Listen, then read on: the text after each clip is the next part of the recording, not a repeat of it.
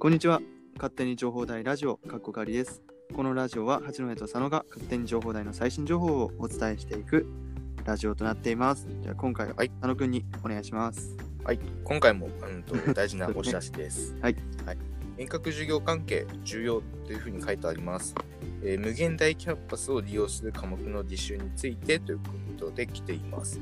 で、無限大キャンパスってそもそも何ぞやと思うんですけども、うんと、もともと北海道情報大学って通信教育をやっていて、まあ、その通信教育の、えー人が利用する、えーサイトのことです。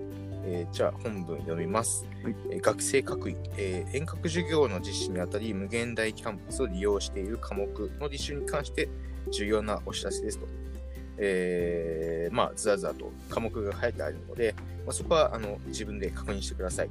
で、試験について、えー今回試験は無限大キャンパス上では行いません。無限無無限大キャンパス上に表示される試験に関するメッセージは無視してください。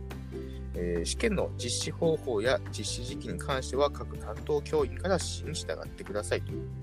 えーそして、履修変更で上記科目を履修することにした学生。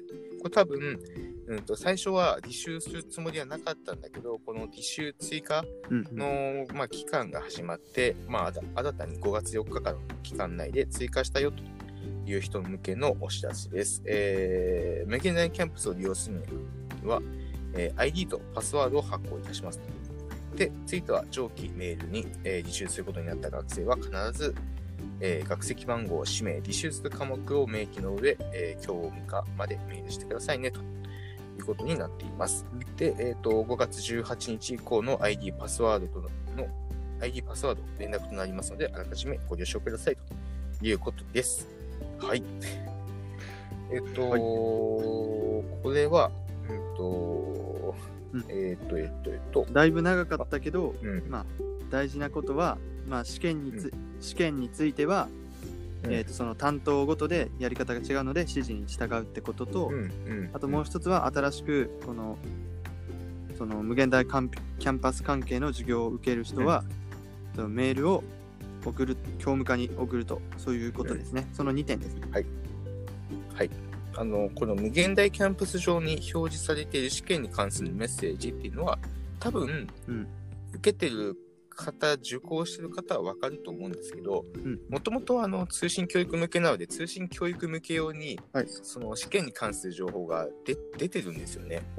なので、その情報を、まあ、信じるなと。あの、うん、担任のうん、担任じゃないですね、きちんと担当の先生から発信されている情報をん。確認してくださいねということです。なるほどそうですね。はい。はい。そんな感じです。これ受ける。はい、そういう感じです。はい。結構ね、あの科目する人は大事なので、きちんと確認してください。じゃあね